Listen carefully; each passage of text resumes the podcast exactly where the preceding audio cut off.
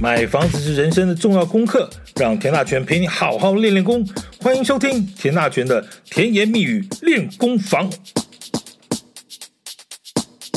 在进行都更的时候啊，其实很多阶段因为时间很长，所以很多的地主呢或者住户需要分阶段的签很多次的同意书。但是每次要碰到签同意书的时候，就是一个非常大的门槛。不只是心理障碍啊，也遇到一个问题：我到底在同意什么啊？会不会这一次一签下去就把卖身契给签了？以后呢，再也没有办法回头了？那真的是个大问题。所以呢，我们今天就来好好聊一下，你到底要同意什么？你到底在签什么样的同意书？欢迎收听今天的田大权的甜言蜜语练功房。就个人的经验啊。每一次要签同意书的时候，都要非常辛苦的说明很久，这个是什么，那个又是什么？住户和地主呢，每次都会问，这个章子啊，一盖下去，这个名一签下去，会不会就怎么样怎么样了？还有呢，那个身份证影本啊，你们会不会拿去如何如何啊？技术问题好解决，心理障碍难克服。身份证影本好办。上面盖个章，只限于用来申请某某某某使用，这种一秒钟就可以解决的问题呢，他还是不放心，硬是把身份证字号给涂黑，姓名部分呢，把姓留着，名字也涂黑，出生年月日涂黑，甚至把照片也涂黑，整个正面呢，大概只有国旗和中华民国身份证这几个字是没有涂的，其他的一概涂黑。反面呢，父母配偶栏涂黑。地址涂黑，反正身份证上所有的资料呢都给你涂黑。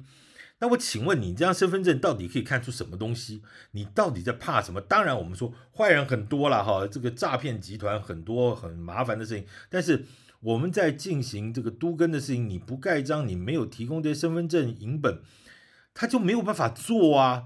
这也是一个很大的问题哦。这个信任度其实造成很大很大的一个门槛。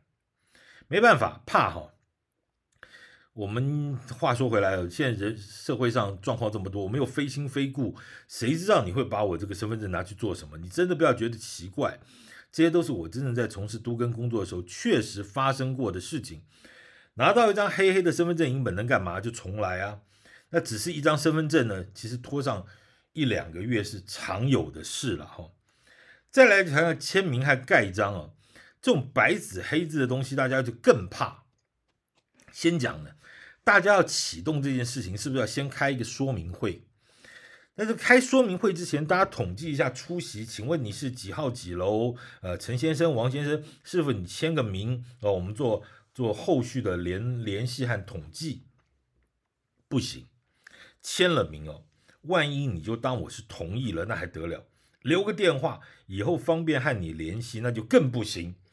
万一你拿去给什么诈骗诈骗集团，我是不是就给搞死？哎，诈骗王国，大家维护各自、保密防谍的工作做的实在是有够用力的了哈。来，我们先讲哈，出席说明会这种签名当然是可以签的。有些有管委会的社区呢，会一并在区分所有权人的会议时候讨论改建的问题。而为了希望大家能够踊跃出席呢，每次还会发个五百一千的礼券。这个时候你就会发现。大家携老扶幼的乖乖排队抢着签名，还问不问？还问问说能不能多签一次？为什么呢？因为去年开会的时候我有事没来，今年能不能签两次？我礼份礼券就领两份。只要有五百块，这个各自外泄的问题就不存在。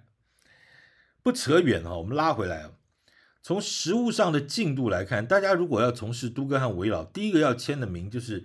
建筑物结构安全性能初步评估这一章，也就是所谓的建筑体检初评了哈，这是法定程序，依规定呢，要全体所有权人一半以上同意才可以送件。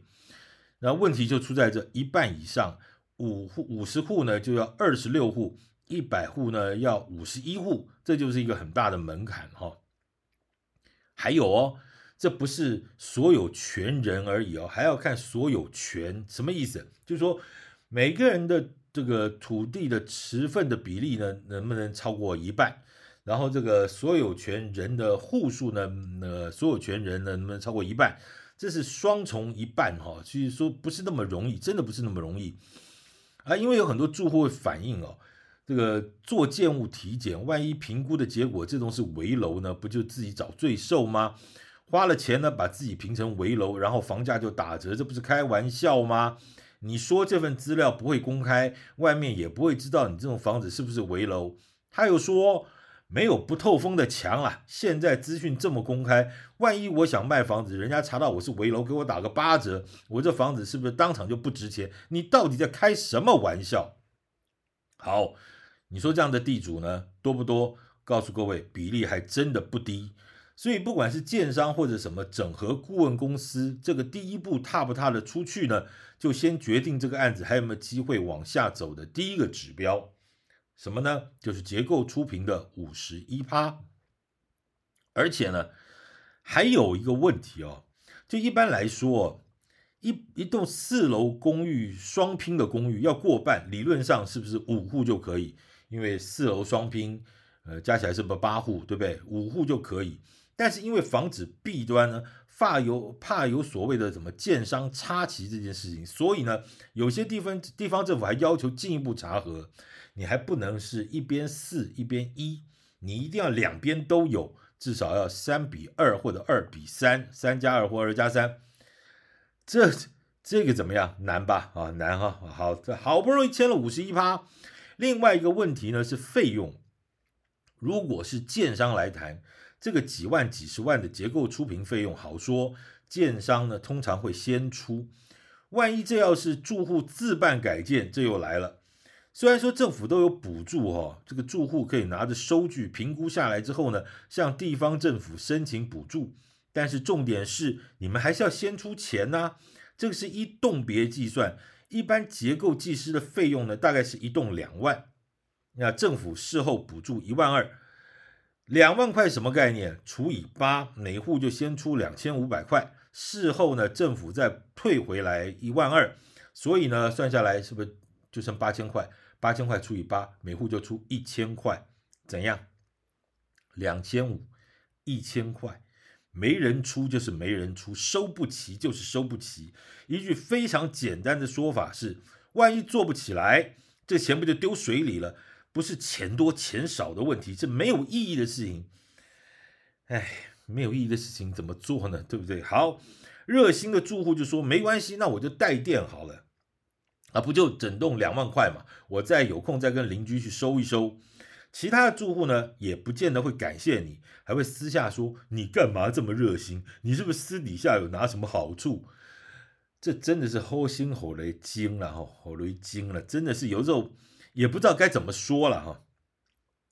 不过啦，当然，如果看到这种状况，大概也可以知道，这个社区想要都更啊、危老重建，大概是谢谢不用，呃，电话也不用再联络了哈。正常来说，从一开始的说明会走到签完五十一趴的结构初评同意书，再到收到钱开始真正执行的结构初评，正常状况下。应该是超过半年以上，当然看规模了哈。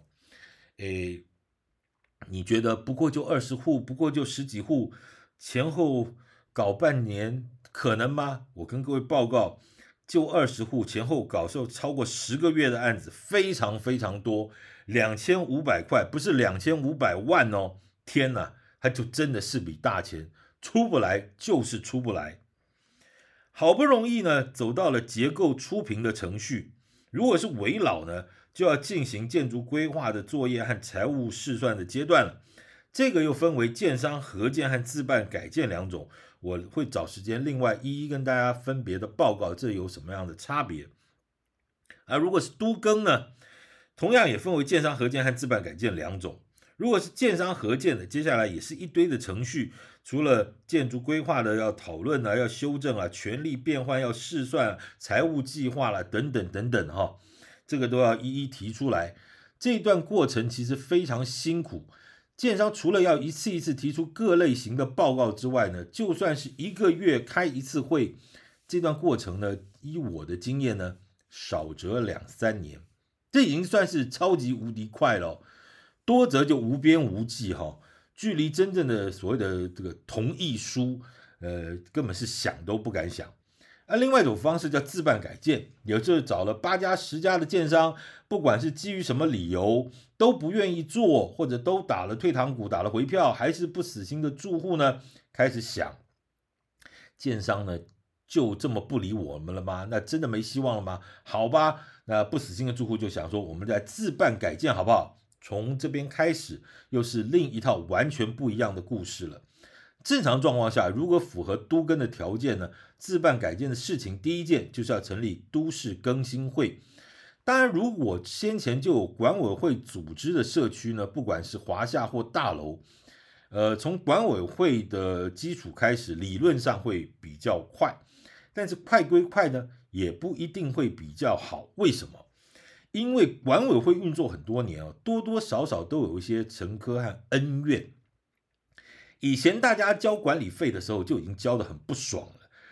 八年前修电梯，三年前修水塔，这个没做好，那个又怎么样？反正大家过去以往呢也不常见面啊，不爽就不爽，闷在心里头。嘿，这次好啦，这次要改建，咱们不把以前这些这些账呢好好的一次算个清楚，哪能善罢甘休呢？先先不讲别的，先来查个账吧。我刚刚不是讲这些 kimoji 的账，我们是真的是真金白银，我们来看看数字吧。这段时间的账到底怎么回事？老实说，很多管委会的账是经不起查的。有几种状况，因为哦被台风吹坏了。好，每年台湾不是都有大大小小来个一个两个台风，那台风一小吹坏了，但是那个管理费呢一下子哎呀又不够，那怎么办呢？啊几个委员呢？啊，就你代垫一下了，我代垫了，大家凑一凑吧，少则八千一万，多则五万八万，反正因为破了坏了，这个不能不修，那就先修了再说。那那这个状况下呢，大钱小钱有些东西也不见得一定都有开收据。好，那这些先垫的钱呢，后来也没有补足，好不容易呢管理费收齐了一点，那就补一下吧。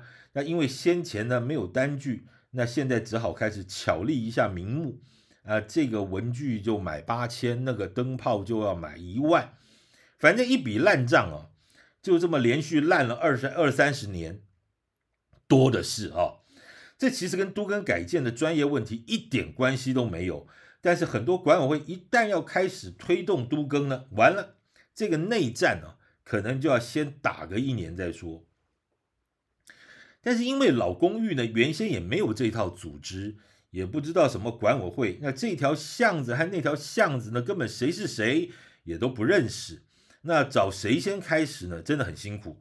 那鸡婆的人呢，热心的奔相走告，还是会被人说你是不是有拿好处啊？好吧，这个不方便说，那个不方便开始，那就继续摆吧。大家就继续插着手看，你不动，我也不动。那就大家都别动，等房子垮了再说。那到底要谁来发起呢？来吧，现在有很多的整合顾问公司就开始受委托，要进行这样的工作，开始塞信箱、派发传单和邀请函，希望大家呢某年某月呢几点什么时间在哪里开个说明会，就这么开始了。至于这些整合公司的角色和工作，还有专业的问题，这也是个值得好好讨论的题目。那个小弟另外时间再跟大家做报告。好了，好不容易经过了说明会，完成了结构初评，还有个重要的程序，就是要划定更新范围。这又是个大题目，我今天实在说不完了哈，这叫改天再说。讲到现在，你已经听到有多少同意？每一个同意呢，就像爬爬山一样，诶。简单说呢，就是这些前面的作业，如果能够走到这边呢，其实就已经很了不起了。说真的，那已经是半条命了。但真正的问题呢，都还没有开始哈。那继续关注田大全的甜言蜜语练功房，我们就慢慢陪你练功。都更确实是一条很长的路。接下来你要同意什么？我们继续听下去。谢谢今天收听，我们改天再继续聊。